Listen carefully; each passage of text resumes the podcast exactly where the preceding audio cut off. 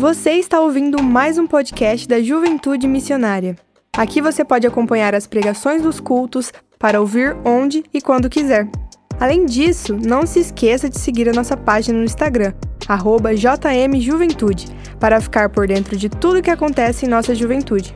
Ah, e não se esqueça de seguir a gente aqui, para não perder nenhum episódio. Aproveite e que Deus te abençoe. Como sonhar sem ficar ansioso com amanhã?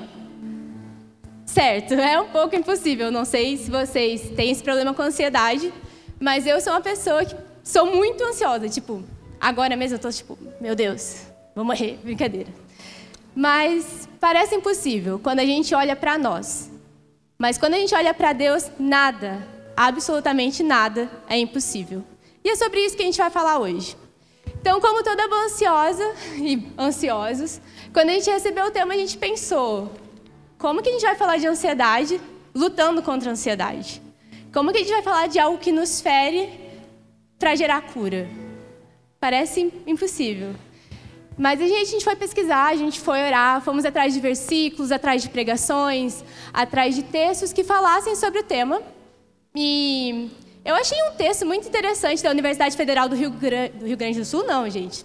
Do Rio de Janeiro, um pouco mais para cima que era um material sobre psicologia. Era um estudo que correlacionava o nome do sentimento com aquilo que ele causa. Por exemplo, por que, que culpa se chama culpa? Por que, que insegurança se chama insegurança? Será que o que nós sentimos, será que esse sentimento tem a ver com o nome dele? E eu estudo letras, gente, e eu tô aqui para provar que sim, tudo e toda palavra tem a ver com o fim dela. E a palavra ansiedade, ela tem sua origem na palavra ânsia, que vem do latim.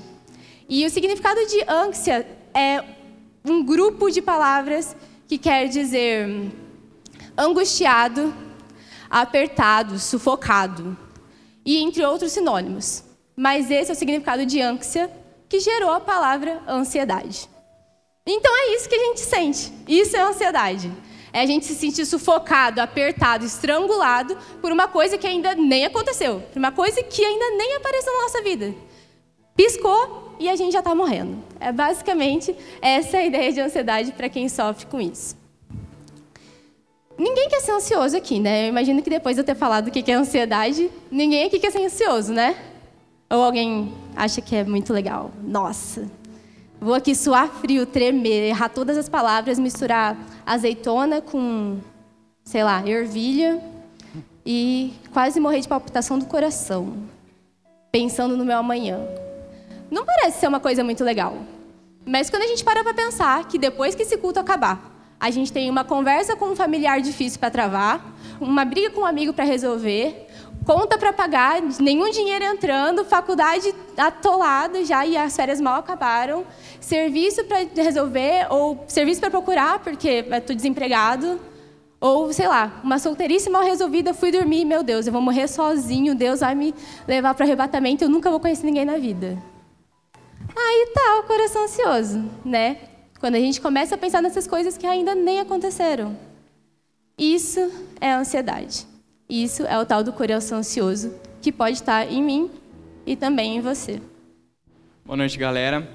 Bom, eu vou falar um pouquinho para vocês um, é, a relação entre sonhar, sonhos e ansiedade. Sabemos que sonhos é, são situações, são pensamentos ou imaginações futuras que a gente planeja, que a gente almeja, né? São coisas que a gente busca alcançar algum dia, né? E também sabemos que a ansiedade, ela são é, acontecimentos na nossa vida que faz com que nós ficamos nervosos, desesperados, algo que a gente pensa que a gente precisa realizar isso o mais rápido possível, porque a ansiedade faz com que a gente fica é, preso a esses sonhos, essas imaginações e focado naquilo. Então, tem sonhos que a gente quer muito, coisas que a gente quer muito que acontecem na nossa vida, né? Só que pode demorar um tempo, leva um processo. É um processo para a gente conseguir conquistar aquilo, para a gente é, conseguir alcançar esse objetivo. E relacionando um pouquinho isso, tem alguns pontos que eu separei para vocês. Quais são os sinais que a ansiedade traz, né? Quando a gente está muito preocupado e pensando muito naquilo que a gente quer, né? um dos pontos que eu quero trazer para vocês é que a gente fica cego para ao redor do mundo. Né? Porque a gente está tão focado naquilo, tão focado naquilo que a gente quer chegar, aquilo que a gente quer alcançar, que a gente acaba perdendo as oportunidades e caminhos que Deus provavelmente colocaria na sua vida. Né? A gente começa a ter ações por conta própria, a gente começa a ter, é, começa a realizar essas coisas por conta própria, confiando muito no nosso jeito de ser, na nossa força, em vez de confiar em Deus e seguir o processo que Ele tem para nós para a gente chegar nesse objetivo. Outro ponto que eu achei muito importante trazer para vocês é que é, não se baseie na força de vocês, né? Tentem buscar é, sempre em Deus. Se vocês sonham alguma coisa, vocês têm que buscar é, esses sonhos em Deus, orando e pedindo para Ele, para que os seus sonhos se alinhem aos sonhos de Deus. Né? Então, quando vocês sonharem, quando vocês pensarem em algo que querem realizar, busquem e orem a Deus, porque Ele é confiável e o tempo dele é perfeito. Né? Então, a ansiedade ela inquieta o nosso coração, né? E ela não nos deixa ver o processo as coisas que Deus tem para nós, para a gente conseguir alcançar isso. Então, é isso que eu trouxe para vocês sobre amor e uh, sonhos e realidade. Então. E ansiedade, perdão. tá tudo certo. Isso aqui não é novidade para Deus. Para muitos de nós também não, mas principalmente para Deus. Nada do que a gente sente na terra, nada do que a gente sofre, nada do que a gente passa, passa despercebido por Ele. Então é claro que Ele já deixou algo na palavra dele para nos orientar. E lá em Filipenses 4,6 está escrito assim: Não andem ansiosos por coisa alguma, mas em tudo, pela oração e súplicas e com ação de graças, apresentem seus pedidos para Deus. Não andem ansiosos por coisa alguma. Não é um pedido, certo? É uma ordenança de Deus. Não ande ansioso. Não é ande ansioso se você quer. É não andar. Às vezes a gente tem uma ansiedade ali do nada, meu Deus, aconteceu alguma coisa e passou. Outra coisa é andar ansioso. E é isso que a nossa geração tem sofrido. Não são mini pontinhos, picos de ansiedades. É um andar ansioso que tem nos consumido dia após dia. E aí, quando a gente lê esse versículo de Filipenses 4, 6, a gente fica pensando, tá, como que eu vou ser um jovem segundo o coração de Deus, então, com toda essa ansiedade que eu estou sentindo? Como é que eu vou obedecer a Ele? Como que eu vou caminhar em paz? Como que eu vou usufruir da paz que o Senhor tem me dado e não andar ansioso? Como é que eu vou fazer isso? Então, em primeiro lugar, para você parar de andar ansioso, lembre-se de quem você é. A gente tem uma mania muito, muito egocêntrica de achar que a gente é o centro do mundo, de achar que a gente tem o controle de todas as coisas achar que tudo e todas as circunstâncias giram ao redor de nós e quando elas não dão certo foi por culpa nossa, ou foi por culpa do outro, ou foi porque eu sou falho, ou foi porque ninguém está cuidando de mim, ninguém me ajudou, então deu tudo errado. Gente, essa pessoa que a gente está descrevendo não é quem a gente nasceu para ser. Lembre-se de quem você é. Como que a gente faz isso? Em primeiro lugar, você é filho amado de Deus. Essa é a sua identidade. A sua identidade não é uma pessoa ansiosa. As pessoas adoram, né? Eu principalmente falo muito isso. Ah, eu sou uma pessoa ansiosa. Eu sou ansiosa. Eu sou Vitória, você vai para terapia, a pessoa fala: "Me conta um pouco de você" na primeira sessão e você fala: "Eu sou ansiosa. Eu sou estressada." Não, você não é ansioso, você não é estressado, a não ser que você tenha um diagnóstico, né? E aí a gente vai tratar essa doença. Mas essa não é a sua identidade. É uma roupa que você veste, mas não é quem você é. Você é filho amado de Deus. Ponto. O que passa disso é mentira. Mentira é do diabo. Antes de tudo, você é filho amado de Deus. Em 1 João 3,1 diz assim: Vejam como é grande o amor que o Pai nos concedeu, sermos chamados de filhos de Deus, o que de fato somos. Então, aquela voz que aparece na sua cabeça e fala: Não, você não é, não. Você está andando longe do caminho do Pai, você deu umas perdido, e essa pessoa não é quem você é. Não, você é. Se você entregou a sua vida para Jesus, se você reconheceu Ele como Senhor e Salvador, você é sim filho de Deus e não tem nada que separe isso. Não tem nada que volte atrás. E isso está comprovado lá em Romanos 8, 38 ao 39. Versículo, no caso, né? 38 ao 39. Porque estou certo de que nem a morte, nem a vida, nem anjos, nem os principados, nem as potestades, nem o presente, nem o porvir, nem altura, nem profundidade, nem alguma outra criatura nos poderá separar do amor de Deus, que está em Cristo Jesus, nosso Senhor. Então não é ansiedade, não é estresse, não é falha, não é nada que te separa da identidade de filho amado de Deus. Nada muda isso. Nada. Ponto. Só muda se um dia você quiser falar, não quero mais ser filho de Deus. Agora eu vou revoltar e abandonar tudo a fé. Vou dar a louca, vou descobrir o mundo. Não aproveitei minha juventude. Vou descobrir o que, que tem lá no mundo. Não quero mais ser filho amado de Deus. Se isso não acontecer, meu filho, você é sim amado de Deus. E se você quiser voltar depois também, às vezes não vai dar tempo, né? Mas se hoje você não está nos caminhos do Senhor e quer ir para o caminho do Senhor, você é filho amado de Deus nada muda. E por que, que isso é tão importante? Porque a gente tem, hoje no Brasil, uma grande porcentagem de órfãos. Ou não tem o pai, ou não tem a mãe, ou não tem ninguém. E é mentira a gente falar que isso não influencia a nossa forma de pensar. Influencia sim. Mesmo quem tem pai e quem tem mãe, influencia. A gente está acostumado a pensar sempre que a gente está ali responsável por nós mesmos e não tem ninguém cuidando de nós. Se eu não resolver, ninguém vai resolver. Isso é verdade para algumas coisas? Sim. Mas no sentido de vida e morte, a gente não está sozinho. A gente não caminha sozinho. A gente tem um pai. Não é um amigo, não é um irmão, não é o cachorro, o gato, que agora é seu filho. Não.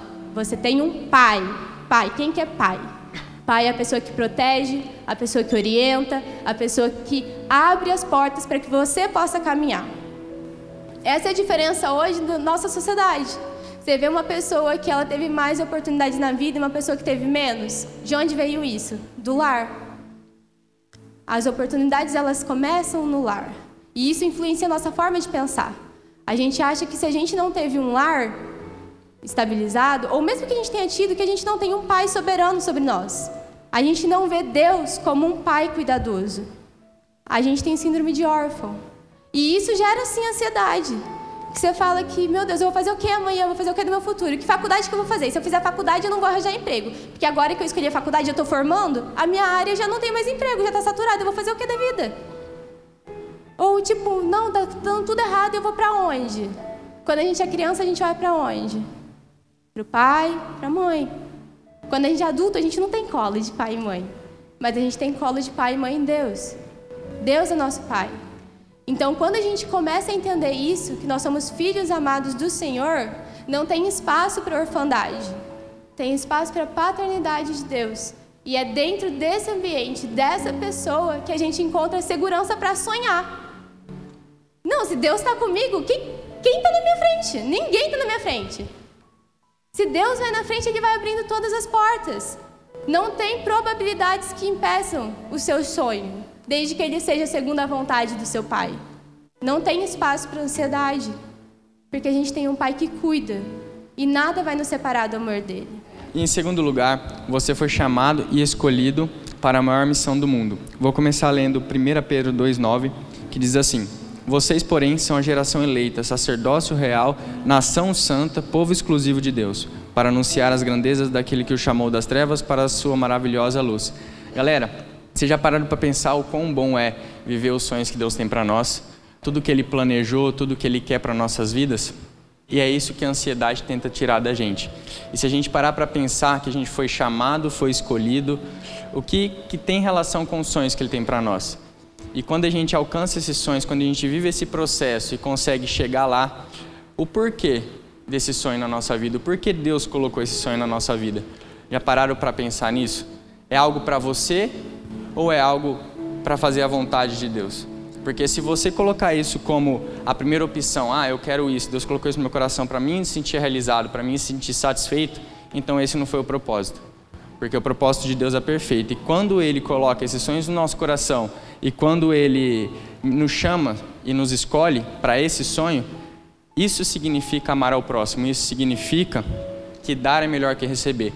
Porque os sonhos que Deus coloca na nossa vida, é, são bênçãos para outras pessoas, porque a nossa maior missão nesse mundo é viver pela fé, é levar o evangelho. Isso de todo cristão. Então, muitas vezes a gente sonha com algo, é, tanto na área profissional, quanto na área particular, na área familiar, que a gente quer tanto, só que a gente não para para pensar o porquê a gente quer isso, o porquê Deus colocou isso no nosso coração. E, e muitas vezes a gente desvia o foco, a ansiedade tira o foco para a gente chegar ao nosso modo. E a gente chegando ao nosso modo, a gente tira o propósito, tira o processo que Deus colocou na nossa vida. Então, quando Deus nos chama, quando Deus nos escolhe para esse sonho, quando Ele coloca esse sonho no nosso coração, é porque Ele nos escolheu como o, o seu povo, povo exclusivo dele, para a gente abençoar outras vidas. Então, muitas vezes a gente conquista alguma coisa não para nós. A gente tem que pensar que quando a gente conquista esses sonhos, quando a gente chega lá de verdade, poxa, eu cheguei aqui, tá, e agora o que eu vou fazer? Não é para mim, é para as pessoas à nossa volta. Porque através da nossa vida, é, do que Deus fez na nossa vida e transformou na nossa vida, a gente vai ser exemplo e vai ser um canal de bênção na vida das pessoas. Amém. Então tá. Então você já sabe que você é filho amado de Deus, certo? Certo. Você sabe que você tem uma missão, existe um propósito para você estar tá aqui e você foi escolhido. Então, você tem segurança no Senhor e você tem um propósito, um sustento para que você continue vivo, para que você viva plenamente aqui na terra. O que acontece quando a gente sabe dessas duas coisas? A gente descobre que a gente tenta controlar tudo, né? A gente descobre que a gente é um pouco controlador, desde as pequenas coisas até as grandes. Então, em terceiro lugar, você tem que lembrar que você não tem o controle da vida sobre absolutamente quase nada. Certo? Você tem controle das suas escolhas. Mas você não tem controle se vai chover amanhã ou se vai fazer sol, se você vai se mudar para São Paulo, ou se você não vai se mudar, se vai dar certo ou se não vai, se a sua tese vai ser aprovada ou se não vai. Se os, você mudar de carreira do nada nossa, vai dar certo, eu tenho controle sobre isso. Se eu fiz cumprir todos os meus checklists, eu estou seguro que eu posso ir. Não, você não tem. Eu também não tenho, ninguém tem, gente. Isso é desesperador para quem é ansioso. Porque a ansiedade nasce quando a gente tenta controlar tudo e esse tudo sai do nosso controle. Certo? Por que a gente vai ser ansioso por uma coisa que a gente já dá conta? A gente pode ficar ansioso, por exemplo, quando a gente chegou hoje para começar o culto e não tinha data show. E tipo, é a primeira vez a gente pregando sem data show. E tipo assim, meu Deus, eu vou ler o papel? O que, que eu vou fazer? Eu não vou pregar e vou embora? Não, eu não tenho controle. Eu sei mexer com data show. Não sei, você sabe? Não, você sabe? Não, ninguém sabe. É um controle que eu tenho? Não.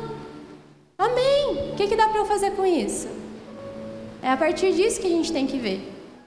A gente tem uma maneira muito egocêntrica de achar que a gente dá conta de tudo. Não, porque a gente já cresceu, agora a gente é jovem. Saí da casa dos meus pais, faço, eu faço compra, eu pago conta, eu, ou não, né? Ou eu estou crescendo ainda, ou mesmo crescido a gente não dá conta. Enfim, tem, existem várias situações, mas a gente sempre acha que a gente tem controle das coisas. Mas essa pessoa não é a gente, a gente não tem.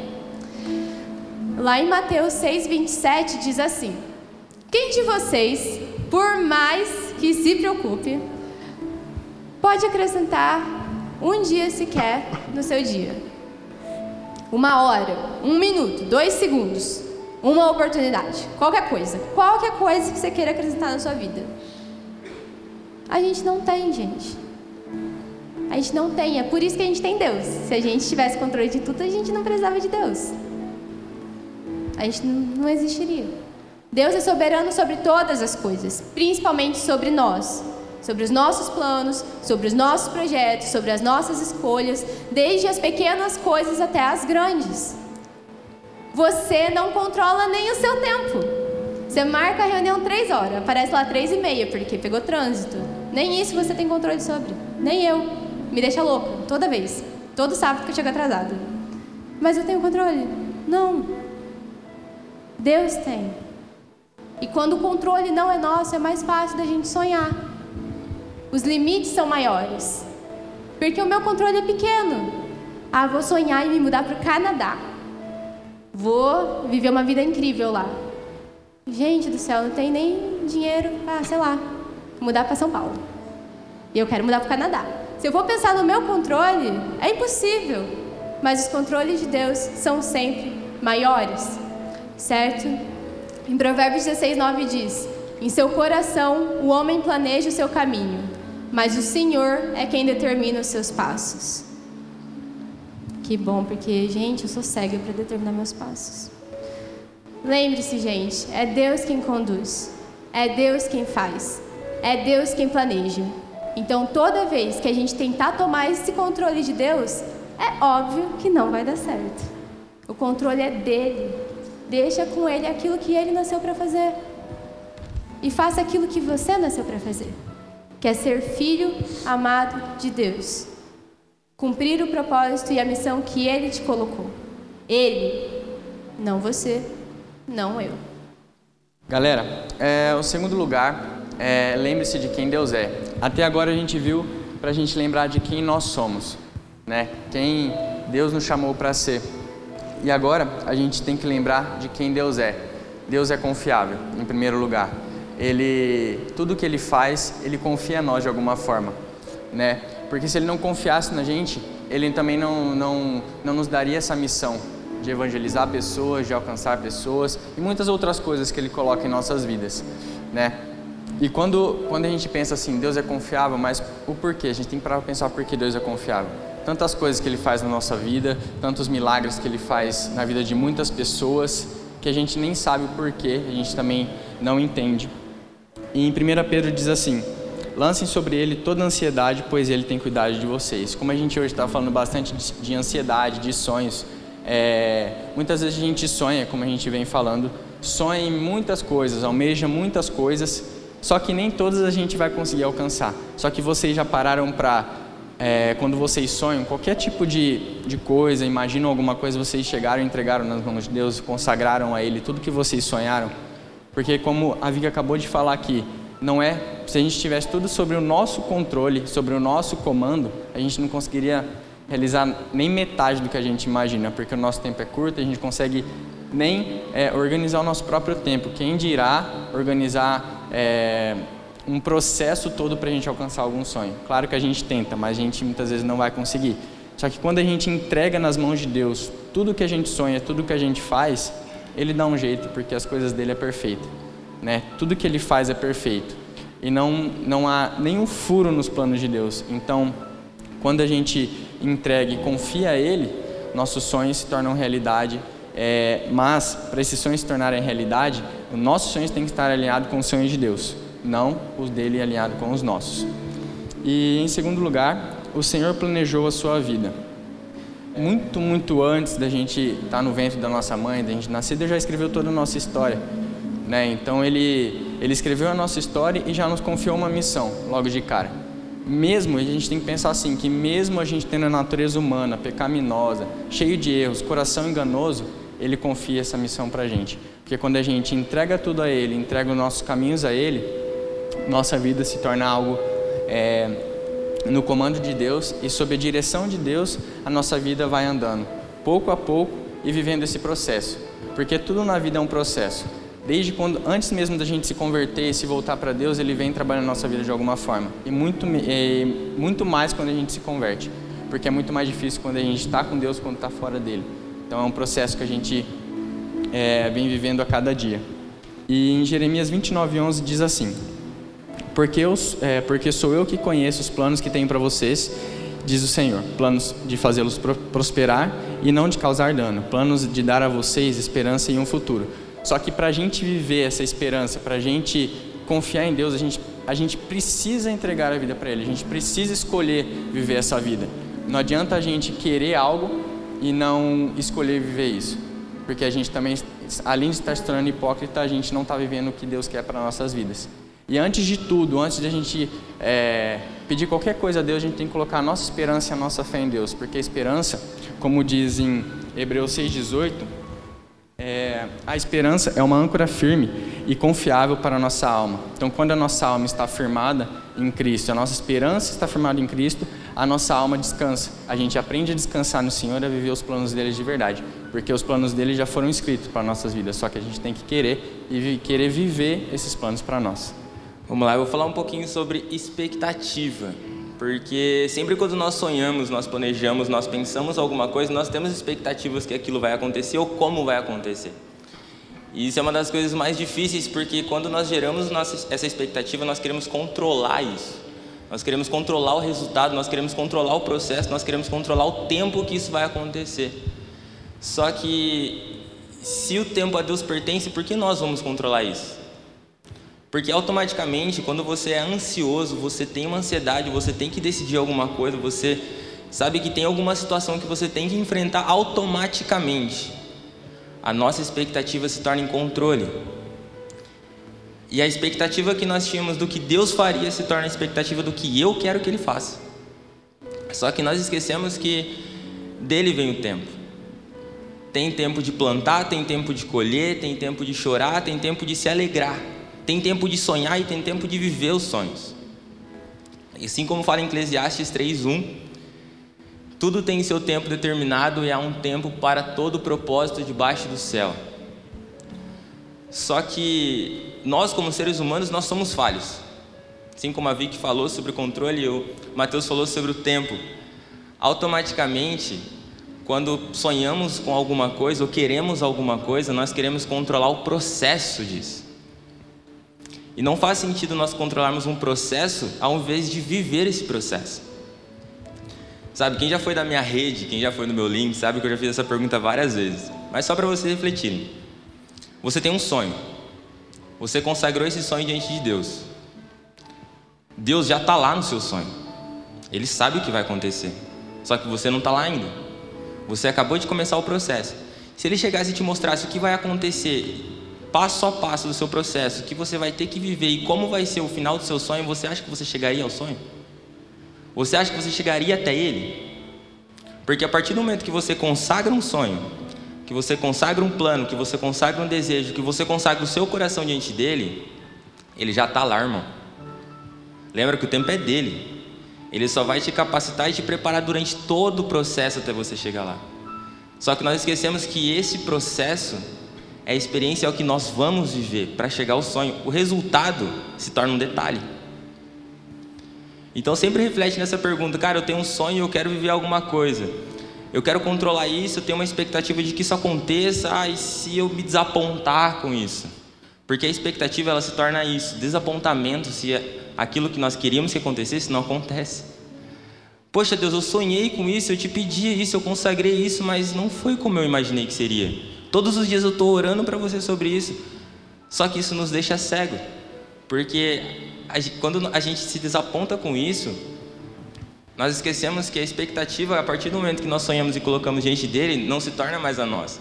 É a expectativa do que Deus quer para nós. E esse é um dos grandes problemas, eu acho que é o que nos trava muito diante da ansiedade. É nós querermos ter esse controle do resultado e ficarmos tristes porque aquilo não aconteceu e esquecermos, ficarmos cegos do que Deus já está fazendo ao nosso redor, que é o processo. Sabe, eu gosto de uma passagem muito legal de Lucas, capítulo 24, é, da história de dois versículos, ou dois discípulos, que no mesmo dia que, que Jesus tinha ressuscitado, eles estavam a caminho de Emaús e estavam conversando, estavam discutindo e tal. E Jesus chegou perto deles só que eles estavam tão cegos e tristes pelo que eles queriam que acontecesse e não aconteceu, que eles não nem, nem perceberam que Jesus estava do lado deles, vivo. Jesus pergunta para eles o que, que eles estavam conversando, o que eles estavam discutindo. E eles falam para Jesus: Ah, você é o único daqui que não viu ou não sabe o que aconteceu, que Jesus, o Nazareno, o poderoso, detentor do poder da palavra de Deus, ele foi entregue à morte. Nós esperávamos que fosse ele quem havia de redimir Israel, mas depois de tudo isso já estamos no terceiro dia desde que essas coisas aconteceram. Eles estavam tão cegos nas expectativas que eles queriam que acontecesse, que eles esqueceram que a expectativa não se torna mais deles, é de Deus, é Deus que está fazendo, irmão. Nós queremos estar no controle de tudo, mas Ele sabe muito mais do que nós. O poder vem dele, mas ele sabe o que nós queríamos. Eu acho muito louco isso porque Jesus disse não a libertar Israel, mas disse sim a libertar a humanidade. Só que eles não estavam percebendo isso, porque eles estavam presos naquilo que eles queriam que acontecesse, não naquilo que Jesus fez. Então, expectativas que foram desapontadas, expectativas humanas, se tornam expectativas renovadas, expectativas de Deus. É o plano dele, não é o meu. Ele respeita o que eu sonho, ele respeita o que eu desejo, ele respeita o que eu espero para a minha vida.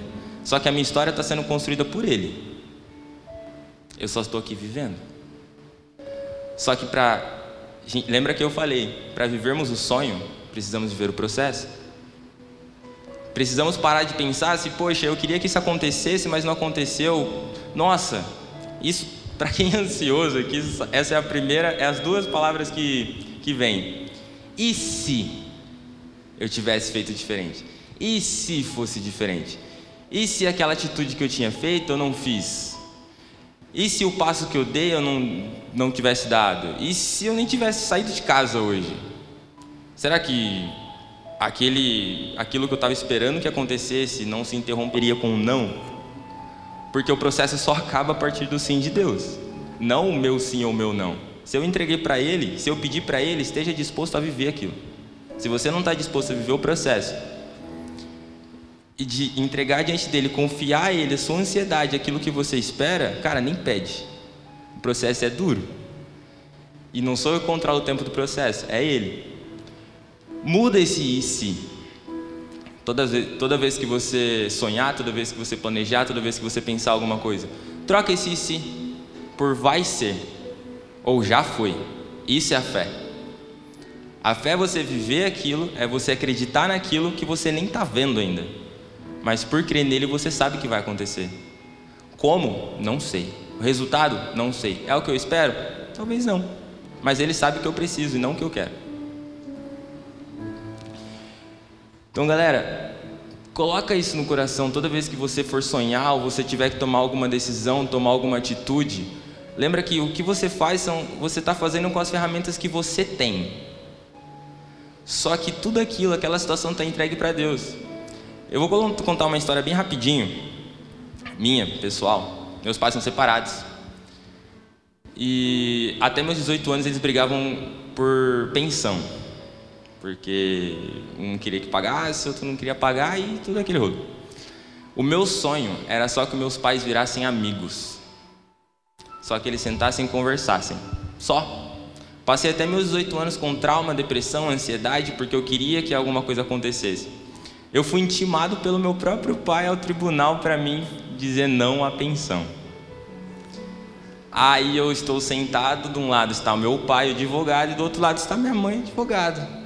Olha que situação legal para um moleque de 18 anos que tinha que decidir o que ia fazer da faculdade, decidir o que ia fazer da vida, tinha que fazer o corre, tinha que trabalhar, tinha que fazer tudo aquilo, porque se não fizesse, a vida não ia aparecer. Eu só entreguei para ele, falei, Senhor, o sonho, o Senhor sabe o meu sonho, o Senhor sabe o meu desejo. O controle da situação, do processo que está acontecendo é seu. Detalhe, meu maior medo era eu ter que falar alguma coisa e desapontar meu pai e minha mãe ali na frente. O processo passou, eu não falei um A. Um olhou para o outro e se resolveu. Quando eu olhei a situação, eu estava vendo eles se abraçando. Meus pais se separaram quando eu tinha 8 anos. Foram 10 anos de briga. Bom, 18 anos de briga, né? Digamos assim.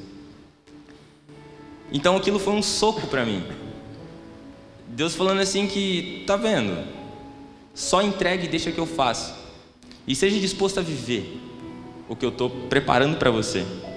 O final é meu. Então lembra que se você sonha, se você tem um planejamento, se você tem alguma coisa para sua vida, se você entrega para Deus, Deus já está lá o sobrenatural vai acontecer. Vocês já devem ter ouvido isso em vários lugares, né? Mas isso é uma coisa que eu, é muito legal. O processo é o nosso natural. Para você viver o sobrenatural de Deus, você precisa se esvaziar do natural para que o sobrenatural aconteça. O processo é isso. Viva o processo, aprenda, caleja, dói, chora, mas o sobrenatural dele vai acontecer. Não importa se é um desejo de faculdade, se é a formação, se é um casamento, se é um namoro, o que for. Entregou para Ele, confia que Ele vai fazer. Talvez não seja na minha expectativa o que eu queira, mas Ele sabe. Descansa, confia. Assim como fala em Salmos, Salmo 7, 71, 5. Pois tu és a minha esperança, ó soberano Senhor, em ti está a minha confiança desde a juventude. Lembra que o tempo a ele pertence. Se você não confiava e você vai passar a confiar agora, não importa, confia. Às vezes a gente acha que, poxa, eu já tenho 25 anos, eu poderia ter vivido muitas coisas que outras pessoas viveram com 22. Mas eu não vivi ainda. Beleza, o tempo é de Deus, não é meu. Se eu não vivi ainda, eu estou no processo para me aprender, para viver aquilo futuramente. Não importa. Basta que eu confie. Para refletir, para finalizar, vou deixar uma última pergunta para vocês. Você acha que a ansiedade vai ter mais poder na sua vida do que o poder dos planos que Deus tem para a construção dessa história? Lembra que eu falei, o processo, a ansiedade, ela não paralisa os sonhos que Deus tem para nós. A ansiedade, ela nos paralisa e faz com que nós não vivemos o, o sonho e os planos que Deus tem para nós. O sonho vai acontecer, o plano dele vai acontecer. Só que depende de mim para isso acontecer, para mim viver isso. Está lá pronto. Só que a ansiedade vai me paralisar. Muitas vezes ela nos paralisa. Ela nos, nos faz ter medo e pensar no. E se fosse diferente? Então, galera, eu deixo essa pergunta para vocês refletirem. Pensando todas as vezes que vocês forem decidir alguma coisa, sonhar alguma coisa, pensa o que é maior na sua vida? O seu medo e a sua ansiedade ou um Deus todo-poderoso que já tem a sua história construída? Pensa nisso, beleza? Vou pedir para vocês fecharem os olhos. Antes de orar, vou dar um tempinho para vocês orarem. Pensarem nos sonhos que vocês têm, na ansiedade. Eu não sei o que vocês têm vivido, eu não sei o que vocês planejam para a vida de vocês, eu não sei o que vocês desejam para a vida de vocês, mas eles sabem. Então peguem esse tempo para entregar para eles se você não entregou.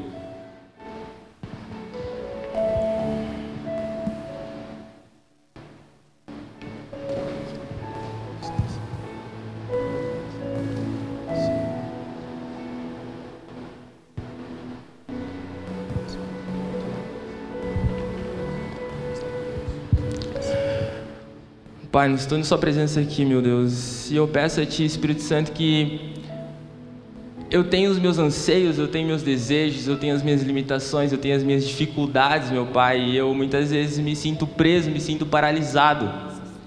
Todas as vezes que eu estou diante de uma situação desconhecida, eu tenho medo do novo, eu tenho medo do que possa acontecer se eu fizer ou não fizer determinada situação que foi colocada a mim. Mas Deus, eu sei que o plano para minha vida, o sonho para minha vida vem de ti, não de mim. Eu sei que o Senhor respeita, eu sei que o Senhor entende aquilo que vem do meu coração e os sonhos que vêm do meu coração, mas como isso vai acontecer, não sou eu que, que decido isso, é o Senhor.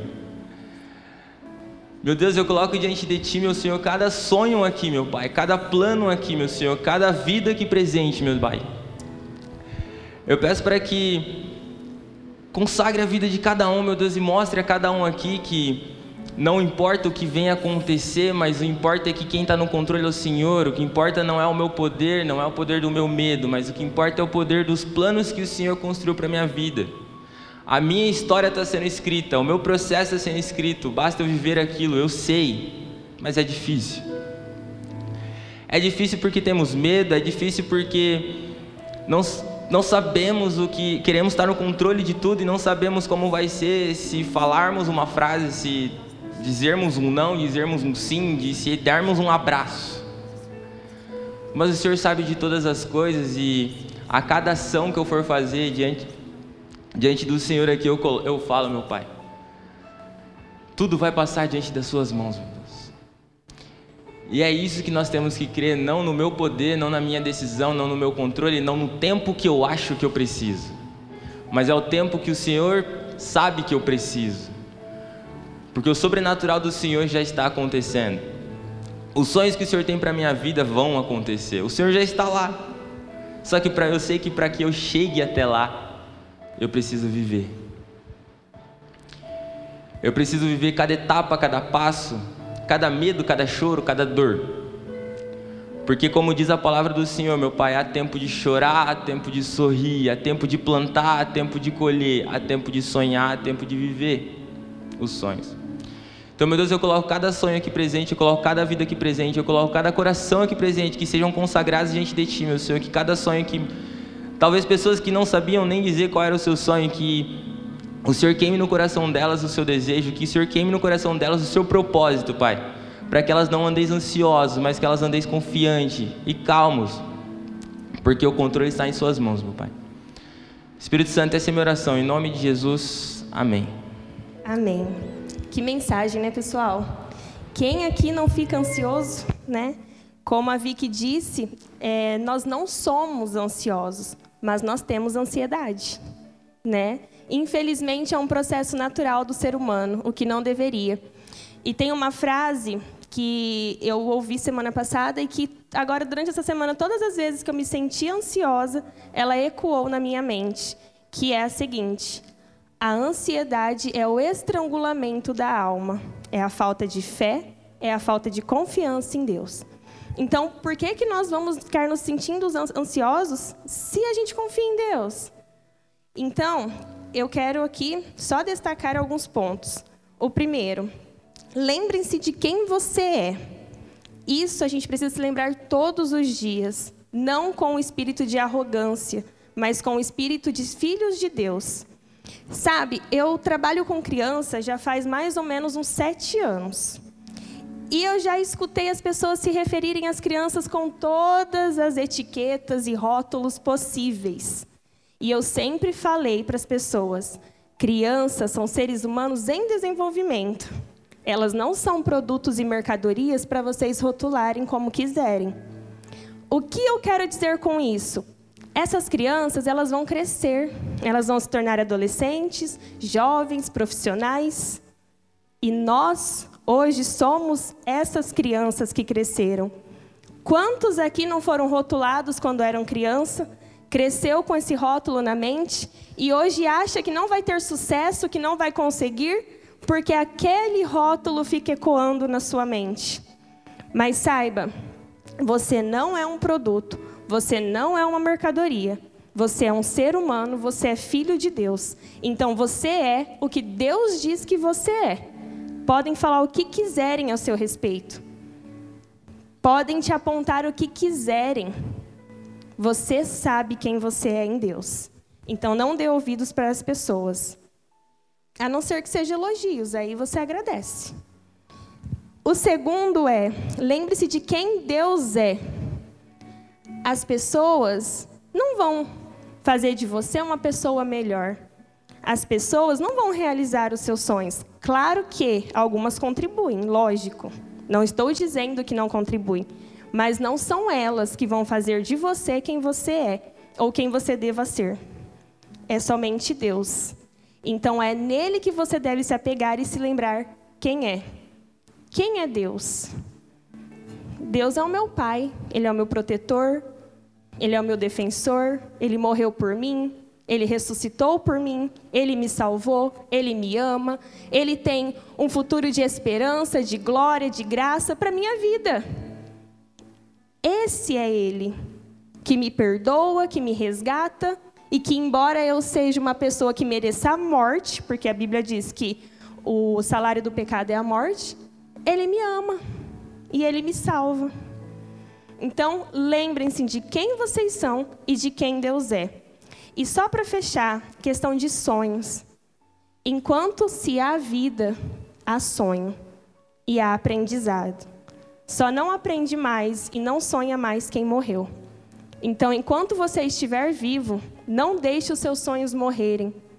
É difícil realizar? É. Tem sonho que não é fácil.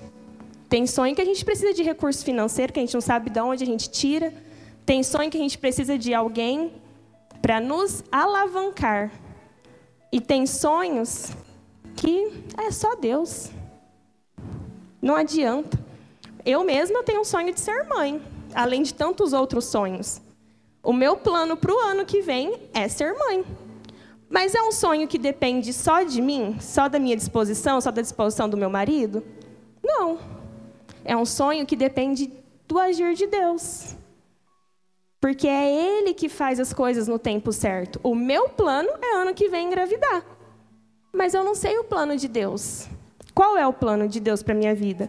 E quando eu penso nesse assunto, eu fico ansiosa. Porque, gente, ter um bebê vai mudar tudo. Eu preciso de dinheiro, eu preciso disso, eu preciso daquilo. Como é que vai ser? Vou ter que ficar a noite inteira acordada. Bate o desespero, bate a ansiedade. E eu falo: peraí, Deus, Ó, esse sonho é nosso, o que você vai fazer para me ajudar a realizar? Você pega ele aí, ó, é teu. Eu entrego na mão de Deus, assim como todas as outras coisas. Não significa que nós não vamos ter ansiedade, se sentir ansiosos. Significa que quando bater esse sentimento, nós vamos nos lembrar de quem Deus é. Amém? Senhor, tu sabes. Tu sabes dos sonhos de cada um, o Senhor sabe o que o Senhor colocou na vida de cada um. O Senhor sabe exatamente o caminho que cada um tem que trilhar. Mas nós, ó Deus, somos cegos, somos incrédulos. Nós não enxergamos ao nosso redor, nós só vemos à frente. Mas o Senhor vê o todo. Então, nos guia, Senhor, no caminho que o Senhor planejou que nós possamos viver e realizar os sonhos que o Senhor sonhou. E que sim, Deus, que nós possamos realizar os nossos sonhos, se forem da tua vontade e se forem para engrandecer o seu nome, para glorificar o Senhor, não para o nosso ego, não para o nosso orgulho, não pelos nossos desejos, mas para engrandecer quem o Senhor é. Que nós não nos esqueçamos quem nós somos em Ti que nós não nos abalemos, ó Deus, com comentários, rótulos, ó Pai, mas sim com o que o Senhor colocou na tua palavra que nós somos e que nós nos lembremos de Ti em todos os momentos. Amém.